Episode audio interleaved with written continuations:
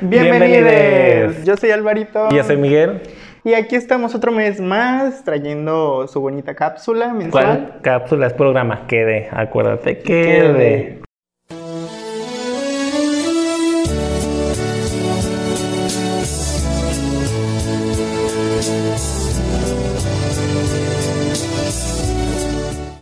Amiga, pues este mes tiene muchas fechas, muchas fechas que nos competen a la comunidad. Y pues vamos a empezar, porque se nos va el tiempo así. Sí. Este... Como por ejemplo el 8 de octubre, que es el Día Internacional para la Visibilización de las Lesbianas. En mucho trabalenguas, este... Mm, la visibilización, pues es este, ahora sí que la lucha, ¿no? De darle la presencia que, necesitan a, la, esta parte de la comunidad, porque la G ha tenido como que un impacto mayoritario en, en la comunidad y pues las demás, este, pues fracciones que lo componen este, se han visto pues de alguna manera invisibilizadas. Sí, sí, que necesita y que se merece, porque mm, se invisibiliza por el hecho de estar en una sociedad machista y de que no por ser jotos, jotos liosos, dejan de ser machistas. Muchos, no todos son jotos liosos, pero muchos sí. Mm, y como tú dices, es la importancia de nuestras compañeras lesbianas de estar en la comunidad. Aquí estamos y seguimos existiendo y seguimos estando y seguimos creando. Pesa mucho el, machismo que hay en, pues vivimos en una sociedad que, que ha sido patriarcal, entonces, pues obviamente va a costar un poquito más, pero tenemos que seguir en la lucha, así es. Hablando de, pues, de esto, nuestra compañera Rita nos va a presentar este, una sección donde va a hablar eh, de Gabriela Mistral. Así que es que es una poetisa chilena mm, y va a hablar un poco sobre su historia y cómo y qué es y quién es este personaje. Chica, mucha historia de amor, ¿eh? yo no sabía, así que adelante Rita.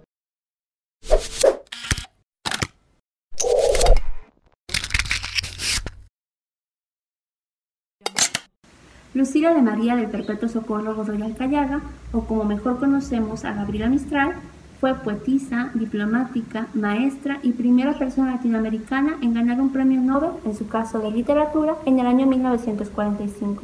Esta mujer chilena fue, podría quedar con esas primeras renglones que señalé. Podríamos señalar que su biografía fue solamente eso que dije al principio, porque así era como yo la conocía, como una mujer poetisa, un hombre que veía en algunas escuelas, en algunas calles. Seguramente en Chile va más allá, están sus billetes, pero hasta hace muchos, hasta hace muy pocos años era la imagen que tenía de ella. Ya me di cuenta que no solamente tenía esa, esa imagen de mujer seria, de mujer santa. No digo que no haya sido, lo que sí menciono es que nos quisieron ocultar durante mucho tiempo que ella también era orgullosamente disidente. Nunca se asumió como una mujer lesbiana o como mujer bisexual. De hecho, nunca se asumió como, como nada, no se puso etiquetas. Sin embargo, ella sí estaba en espacios no heterosexuales y ella amó fervientemente a otras mujeres. Y lo podemos notar en sus poemas, en sus cartas, en sus audios, en sus imágenes personales. Es importante que recordemos esto de Gabriela Mistral. Es importante que rescatemos esto de ella, porque durante muchos años y todavía se nos sigue ocultando y se sigue ocultando a las personas o se sigue ocultando estas facetas de las personas, diciendo que no es importante, que no es relevante, que su obra debería hablar más allá de su vida. Pero la vida de los artistas, de las artistas, de estos personajes, complementa su obra. No podríamos entender su escrito, sus poemas, su arte sin entender su vida. Y bueno, en esta ocasión, en Orgullosamente Disidente, les quería mencionar a Gabriela Mistral y, y parte de su obra.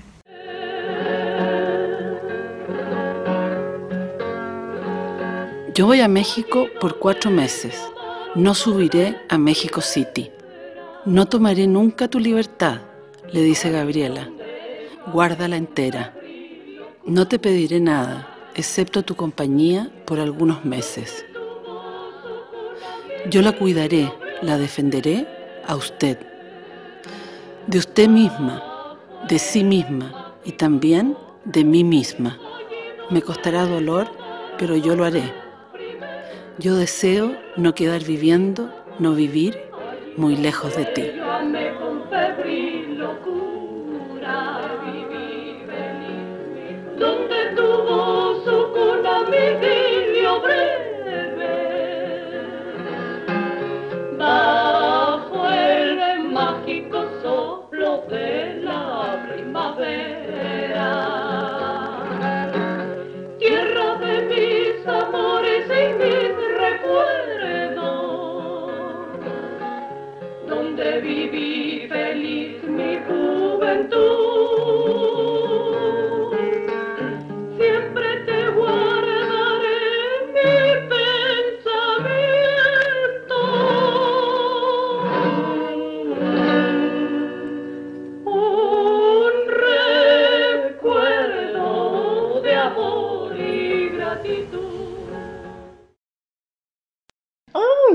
Pues mira, yo quedé. Pues yo también, pero ¿sabes qué? ¿Tú sabías que era lesbiana? Amiga, ¿no? Yo sabía que era una calle del centro. Ah, no es cierto. Yo creo que por eso la importancia de este día, para vi- visibilizarlas, para darles, digamos, el auge que tienen y que deben de dárseles a todas las personas lesbianas. Aparte de la invisibilización, yo creo que va de la mano con otro tema que vamos a tocar. Este, que es lo de el Día Mundial de la Salud Mental y el Día de salir del closet, que me parece que van muy, muy de, la mano. Um, el Día Mundial de la Salud Mental es el día 10 de octubre, si mal no recuerdo. Y, ¿saben? No es solamente decirle a la persona, estás bien, échale ganas. No, sino que es acompañar a todas las personas en su salud, en su apoyo, estar ahí con ellas, decirles a ustedes si hay algún problema, aquí estamos. También hay, hay que entender que hay este, personas que tienen, pues ahora sí que lo podemos llamar como patologías o síndromes que se desarrollan pues por diferentes causas, ¿no? La ansiedad, este, el saber que, que pues a lo mejor no eres parte de algo, que no encajas en algo, pues nos ayuda, nos, no nos ayuda, nos desarrolla, este, pues ahora sí que ciertos conflictos mentales y no es nada más decir, este, échale ganas y vas a estar bien, no. Hay que tener muy presente que es importante, este, El apoyo y el Así acompañamiento. es. El- decimos que va de la mano con el día de salir del closet porque, uno, no debería de existir, pero quien nos ve, este, si solo nos ven aquí en México o en otros países, si pueden hacerlo, Háganlo, adelante. háganlo, grítenlo, súmense a este apoyo que, a este empoderamiento que es la sexualidad. Mm, si tienen todo, si están en su momento, en su, si lo- su familia lo apoya, si no hay quien conflictúe o quien limite, háganlo. Porque también entendemos que hay países en los cuales los asesinan Depende por mucho- salir del closet, por decir Ojo. que son gays. Depende mucho el contexto social en el que estemos. Sí, es cada persona sale del, del closet en el momento adecuado para él. Na- nadie se le obliga y nadie tiene que verse forzado para hacerse. Aparte de que es importante decirlo y gritarlo y expresarlo, porque si no lo decimos, no existimos. Urge, urgen políticas sociales donde pues donde se proteja Y y, donde se erradiquen también todas estas prácticas, ¿no? Que, que nos han atemorizado por años y años a muchas generaciones, este y hablando de eso, pues vamos a introducirlos a otra cápsula de unos compañeros De Ciudad de México, activistas de Ciudad de México, que es Lía y Canuto, con su cápsula Barrio Transmarica. buenos días o buenas noches a la hora que nos estén viendo. Mi nombre es Carlos Ruiz, eh, per- pertenezco a Orgullo Disidente y eh, estamos por iniciar este espacio, estas cápsulas en QD que se llaman Barrio Transmarica y que me acompañan, y les agradezco mucho, a Lía, la novia Sirena, y a Canuto Roldán. ¿Cómo están? Hola, muy bien. Gracias por la invitación. Me es muy grato estar aquí con ustedes. No, gracias a ustedes. ¿Y tú, Canuto, cómo te encuentras? Súper bien, mira, aquí estrenando fondo de pantalla y se ve como mi cabeza medio flota de aquí para allá. Eh, entonces, muy feliz de estar aquí con ustedes. Gracias, Carlos. No, de qué a ustedes. Y bueno, este, este espacio está dedicado justamente a personas no binarias y a personas trans. Entonces, eh, decidimos tocar el primer tema de esta primera cápsula con las políticas trans incluyentes y eh, además decidimos también abarcar un poco sobre cómo se intersectan algunas luchas eh, junto con la comunidad trans. Y me gustaría que nos explicaran un poco, primero, eh, cómo se vive, cómo se encarna una experiencia trans no binaria. Para la gente que no conoce este tipo de términos, me gustaría que, digamos, nos lo fueran explicando un poco más. Entonces, no sé quién quiere iniciar. Lía, Canuto. Claro, bueno, pues creo que en ese momento esa pregunta me, convoca, este, pero antes de hablar de lo no binario, me gustaría que justo Lía, que encarna eh, una experiencia trans binaria, comience platicándonos acerca de lo trans y entonces ya yo les cuento como acerca de lo no binario. ¿Qué te parece, Lía? Muy bien, sí, muchas gracias. Eh, pues sí, eh, eh, siempre que escuchamos la palabra trans, pues inmediatamente pensamos en una serie de cosas que están ligadas a la identidad, al cuerpo, a la producción de subjetividad, pero pues ¿quiénes somos las personas trans? Esa es una pregunta muy interesante. yo relaciono inmediatamente la experiencia trans con una experiencia que atraviesa, una experiencia que cruza y una experiencia que confronta porque, bueno, trans, eh, eh, este prefijo que, tiene que ver con, una acción política de transformación, pues significa etimológicamente ir más allá, a través de, cruzar, atravesar del otro lado.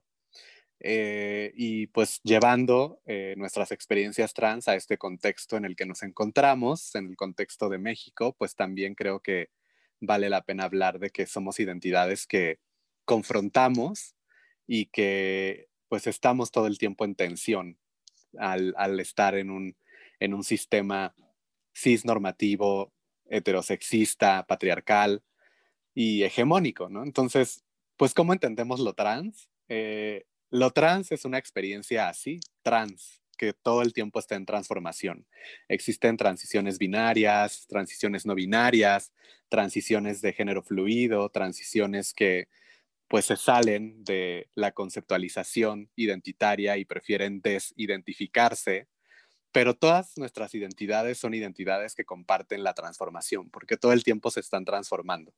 Lo trans no necesariamente tiene que ver con llegar de un punto a otro, puede ser ir de un punto a tres puntos y después estar en esos tres puntos y regresar al punto uno y después dirigirte a otros más allá de esos tres primeros y estar todo el tiempo entrecruzando y atravesando pues las experiencias de transición. Y lo que se pone en juego cuando hablamos de identidades trans es por supuesto el cuerpo y en un segundo momento la subjetividad que producimos con nuestras prácticas políticas y nuestras prácticas eh, sociales que pues todo el tiempo están aconteciendo en, en este mundo. Entonces, pues somos personas que nos estamos transformando que nos estamos reinventando, que nos estamos cuestionando de manera continua qué es eso que la sociedad colonial nos ha dicho que es el género y que estamos derramando sobre todo nuestras eh, mismas identidades trans a nuestras prácticas, porque lo trans también atraviesa nuestras prácticas. Entonces, eh, pues con esto le doy paso a, a Kanu para que nos comente más sobre las identidades trans no binarias y que pues sigamos desmenuzando juntas, juntes y juntos, pues esto, ¿no? Que nos atraviesa. Es una pregunta acerca de la no binariedad y de, la, de, las identidades trans no binarias, que bueno, primero me lleva a definir un poco más qué es el mundo cisgénero. Cuando hablamos de la normatividad cisgénero, hablamos de eh, un mundo que sitúa eh, irrevocablemente a una genitalidad con un género específico del cual no, no hay otra opción, ¿no? Es decir, si tienes genitales este, como vulva, Entonces, tienes que, es un mandato en el mundo, en, en la normatividad cisgénero, tendrías que ser mujer sí o sí, ¿no? Y eso con muchas implicaciones, porque la pregunta es, bueno, ¿y entonces qué es ser mujer?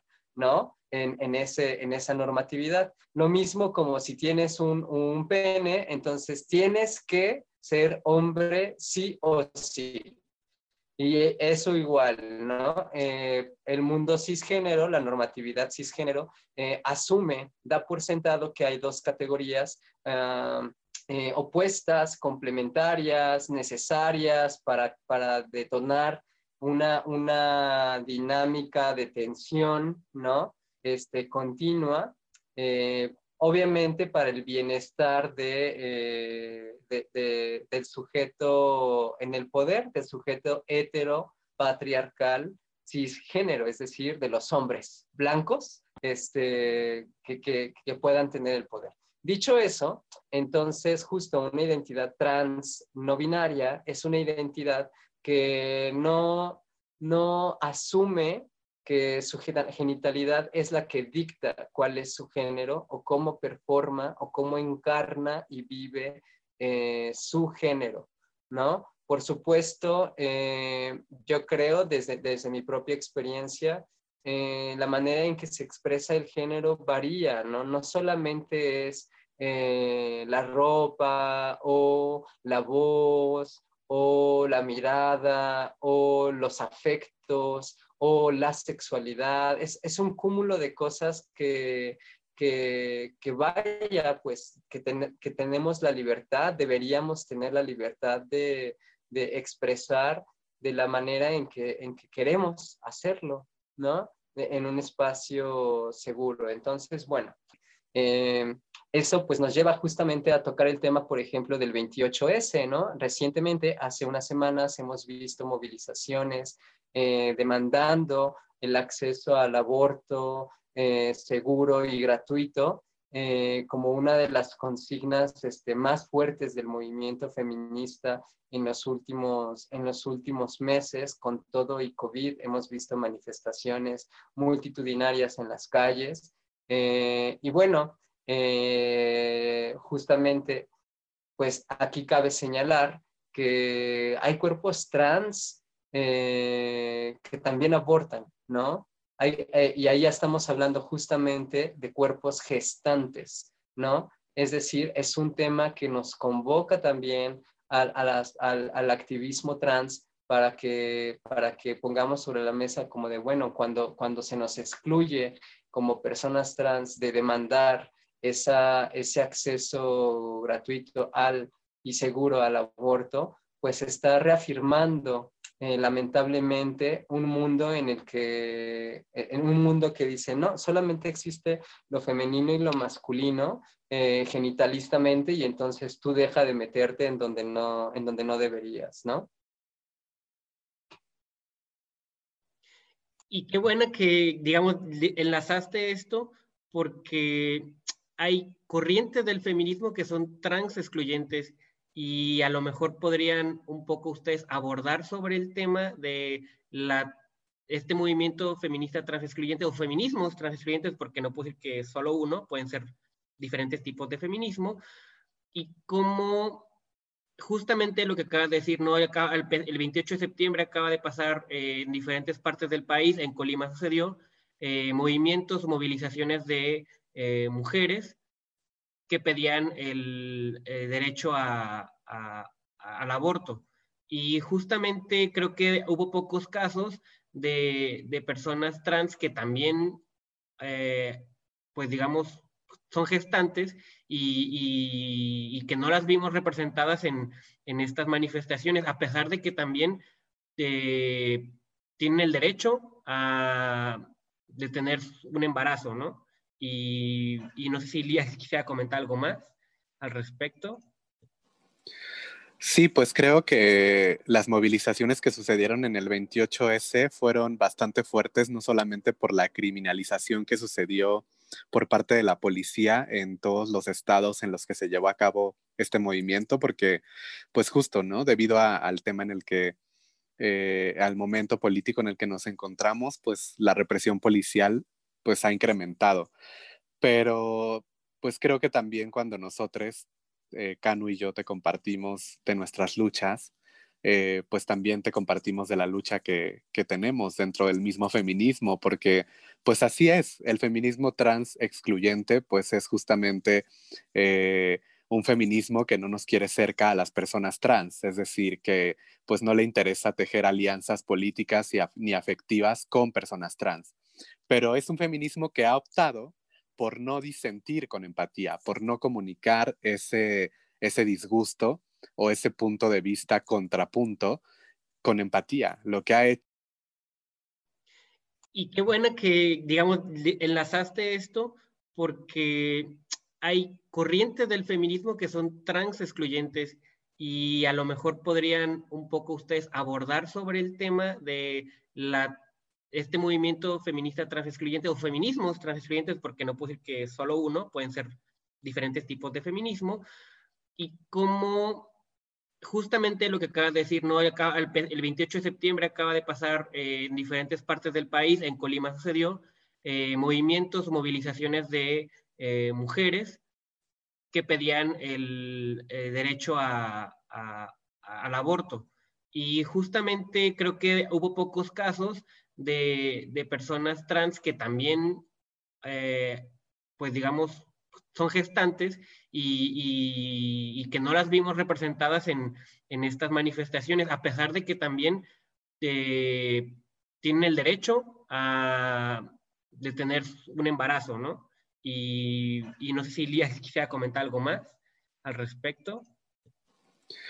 Sí, pues creo que las movilizaciones que sucedieron en el 28S fueron bastante fuertes, no solamente por la criminalización que sucedió por parte de la policía en todos los estados en los que se llevó a cabo este movimiento, porque pues justo, ¿no? Debido al tema en el que, eh, al momento político en el que nos encontramos, pues la represión policial pues ha incrementado. Pero pues creo que también cuando nosotros, eh, Canu y yo, te compartimos de nuestras luchas, eh, pues también te compartimos de la lucha que, que, tenemos dentro del mismo feminismo, porque pues así es, el feminismo trans excluyente, pues es justamente eh, un feminismo que no nos quiere cerca a las personas trans, es decir, que pues no le interesa tejer alianzas políticas y ni afectivas con personas trans, pero es un feminismo que ha optado por no disentir con empatía, por no comunicar ese, ese disgusto o ese punto de vista contrapunto con empatía. Lo que ha hecho es que ha reproducido una serie de acciones que vienen del cis heteropatriarcado para agredirnos a las personas trans y para descalificarnos dentro de un movimiento en el que hemos estado históricamente presentes. Por supuesto, este feminismo trans excluyente es un feminismo blanco, académico, ¿sí? Porque, por supuesto, las personas trans siempre hemos estado presentes dentro de los activismos feministas de la diáspora. Es decir, las mujeres negras siempre han estado abiertas a tener debates con mujeres trans porque saben que están atravesadas por una situación de, eh, de agresión patriarcal en el cual pues ni siquiera ellas caben en la categoría mujer.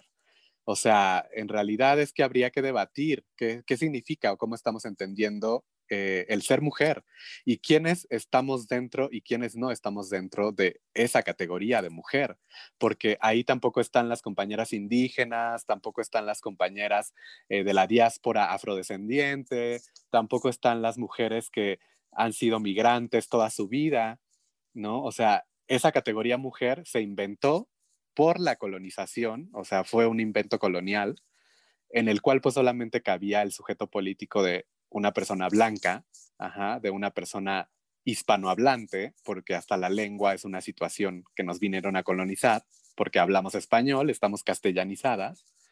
Em, y entonces el feminismo trans excluyente, pues nos excluye, obviamente, porque pues reproduce una, una acción colonial que tiene que ver con con volver a hacer lo mismo que hace el sistema que nos explicó Canu, cisnormativo de introyectar únicamente en la subjetividad de los seres humanos dos géneros, masculino, femenino y dos formas de habitar el mundo, siendo hombre o siendo mujer, y casi casi como si tu genitalidad fuera tu destino, pero pues la genitalidad no es destino de nada.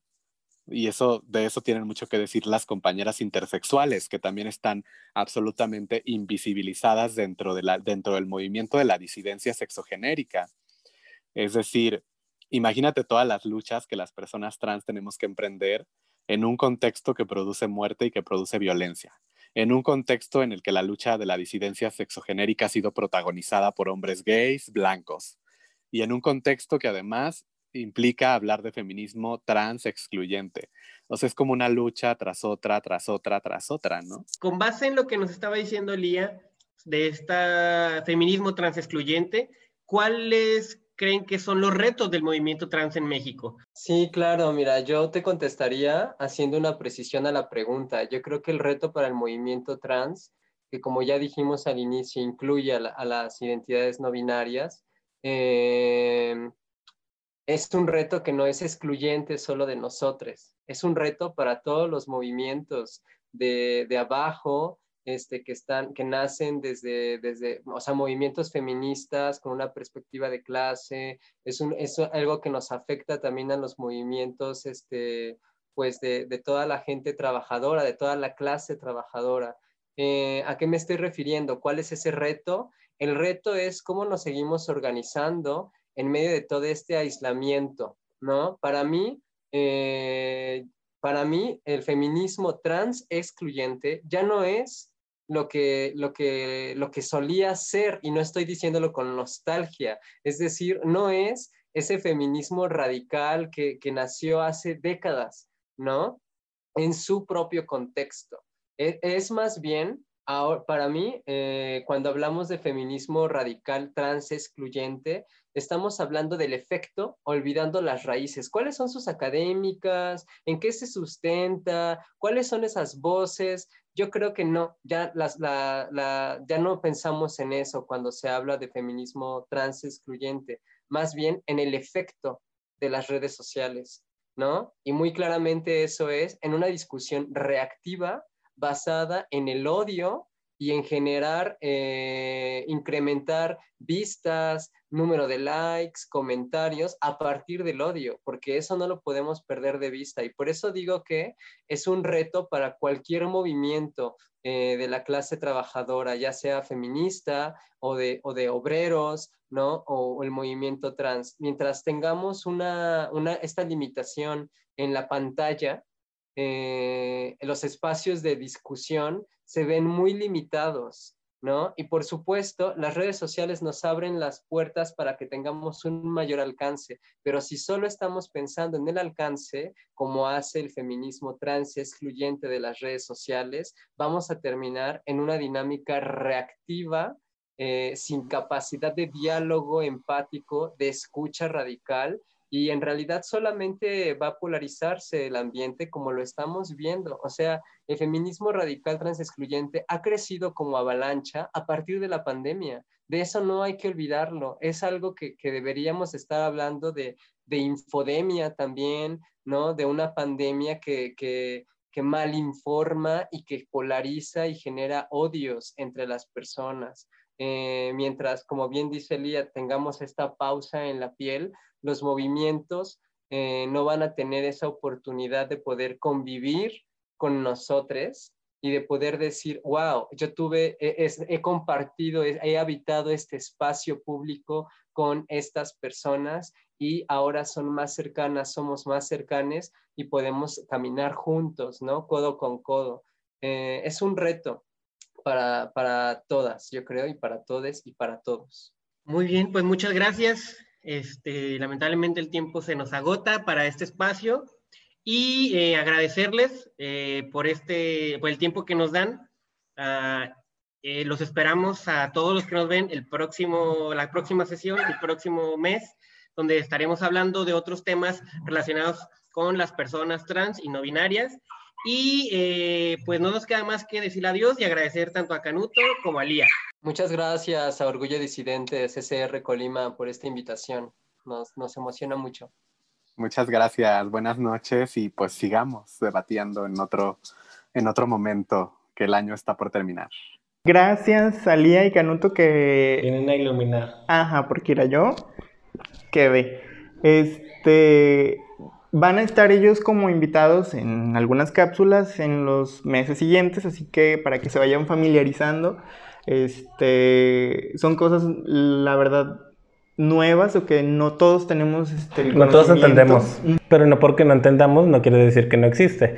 Mm, y qué bueno que vienen a aclarar sobre estas cosas y de la mano va unado al día de la despatologización trans. Ujú. Porque tú como yo somos enfermeros y sabemos que en la comunidad médica incluso el hecho de ser trans te tachan como persona con trastorno mental cuando no. Mm, Todavía ya supuestamente ya está quitada del catálogo de enfermedades psicológicas o psiquiátricas. Y a pesar de que ya esté quitado del CIE, siguen mencionándolo como que es una enfermedad de un- trastorno mental. Y no, qué bueno que hablan Lía y Canito sobre esto. Y a continuación vamos a este, introducir pues, a nuestro compañero Omar, que nos va a presentar su cápsula de entretenimiento. ¿Otro joto? Así es, así que adelante Adelante con Omar. las imágenes, Omar. Hola a todos, mi nombre es Omar Mendoza y bienvenidos a esta nueva sección llamada La Chisma. Ay, no, eso di jamás.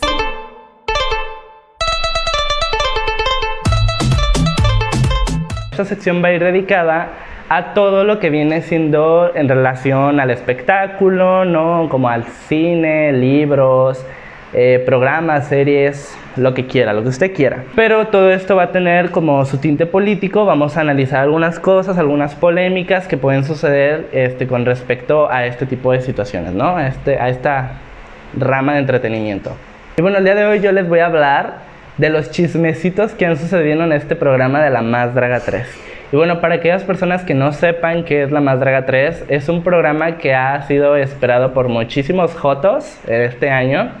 Y eh, salió en el mes de septiembre. Con La Más Draga 3 es un reality show en el cual se invitan personas que practican el arte del drag y pues eh, empiezan a hacer retos y ya sabrán qué tipo de retos, ¿no? Esta es una especie de adaptación del programa estadounidense llamado RuPaul Drag Race. Pero bueno, al final de cuentas, en este show, en este programa, no vamos a hablar que de la bonita peluca o de que el bonito vestido, que si se cayó, que si no se cayó, sino que vamos a hablar un poco de...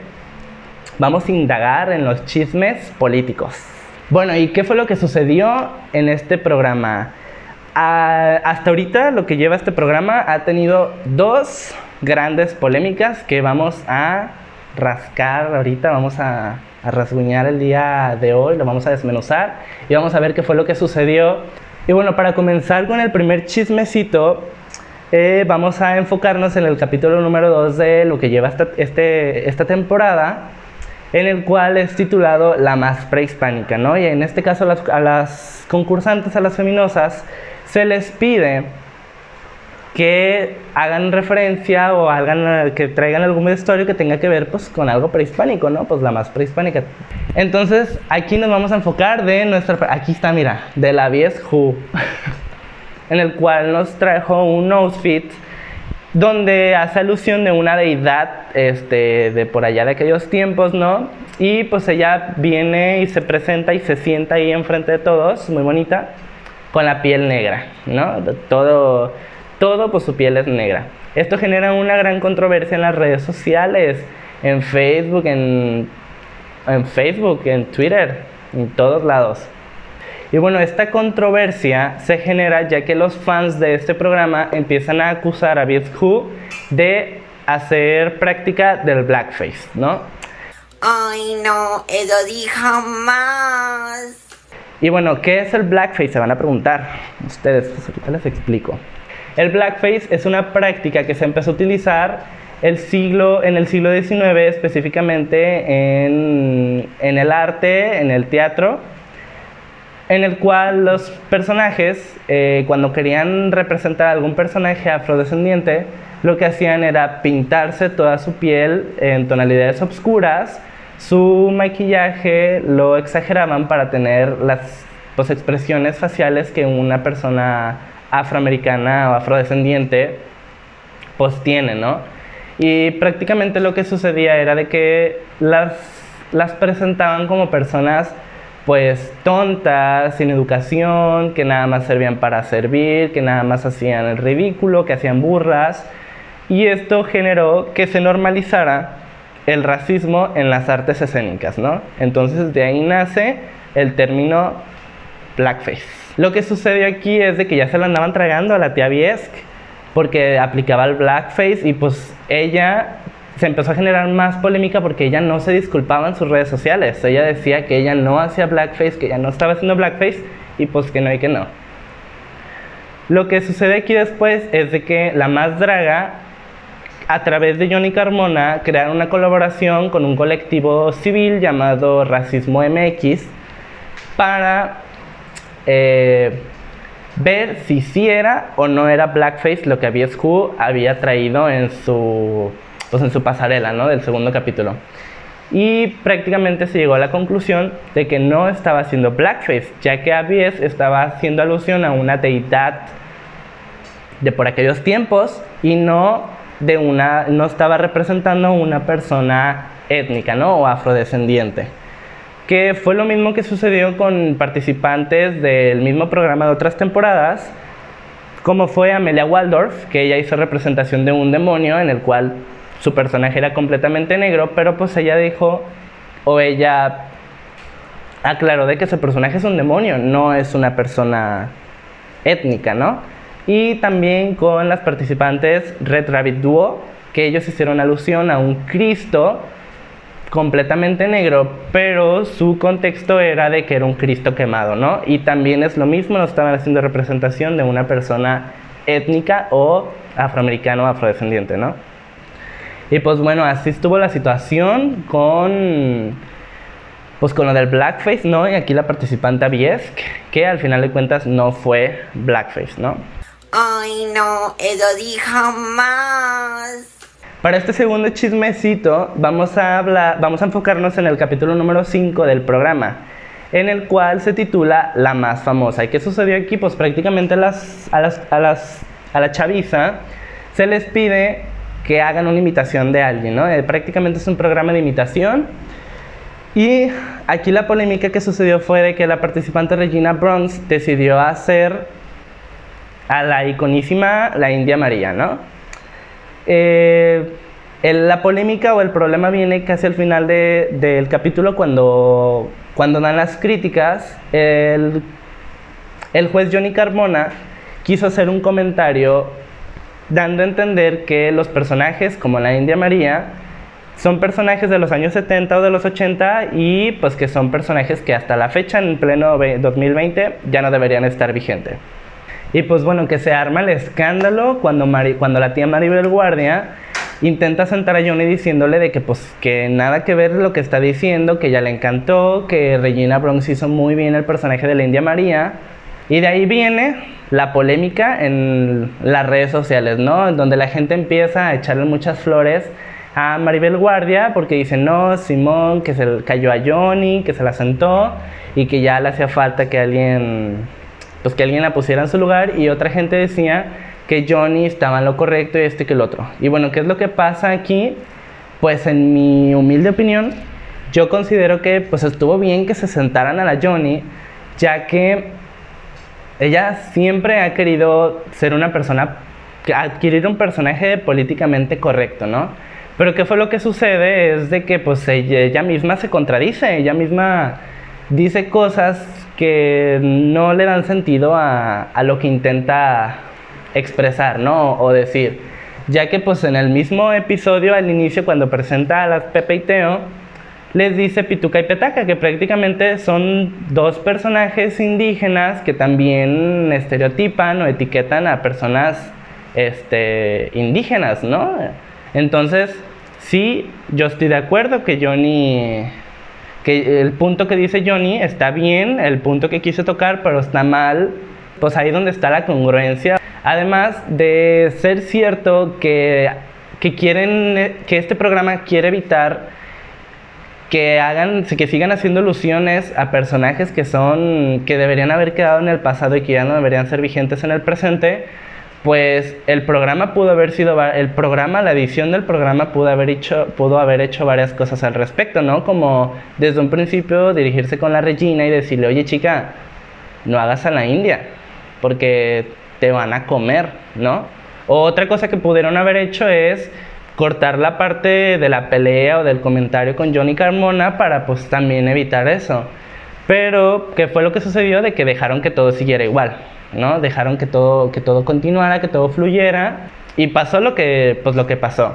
Entonces, otra cosa pudo haber sido de que el programa lo quiso dejar justamente para generar esta polémica, ¿no? Porque este tipo de, de, polémicas o de, de debates en las redes sociales les genera publicidad al programa, quieras o no. Y pues bueno, para concluir, yo considero que es muy bueno que este tipo de, de situaciones, de polémicas, de peleas, de debates se abran en las redes sociales porque esto provoca que muchos de nosotros nos enteremos de las situaciones que están sucediendo y que, que indaguemos, que nos eduquemos y sepamos más al respecto, que si es racismo, que no es racismo y con qué tenemos que tener cuidado y qué son las cosas que deberíamos este, seguir eh, teniendo vigente en pleno 2020 o no. Y pues bueno, este es el final de los bonitos chismes de la sección La Chisma. Pues espero que les haya gustado y pues nos vemos el próximo mes. Ay, otra vez quedamos Ah, mira.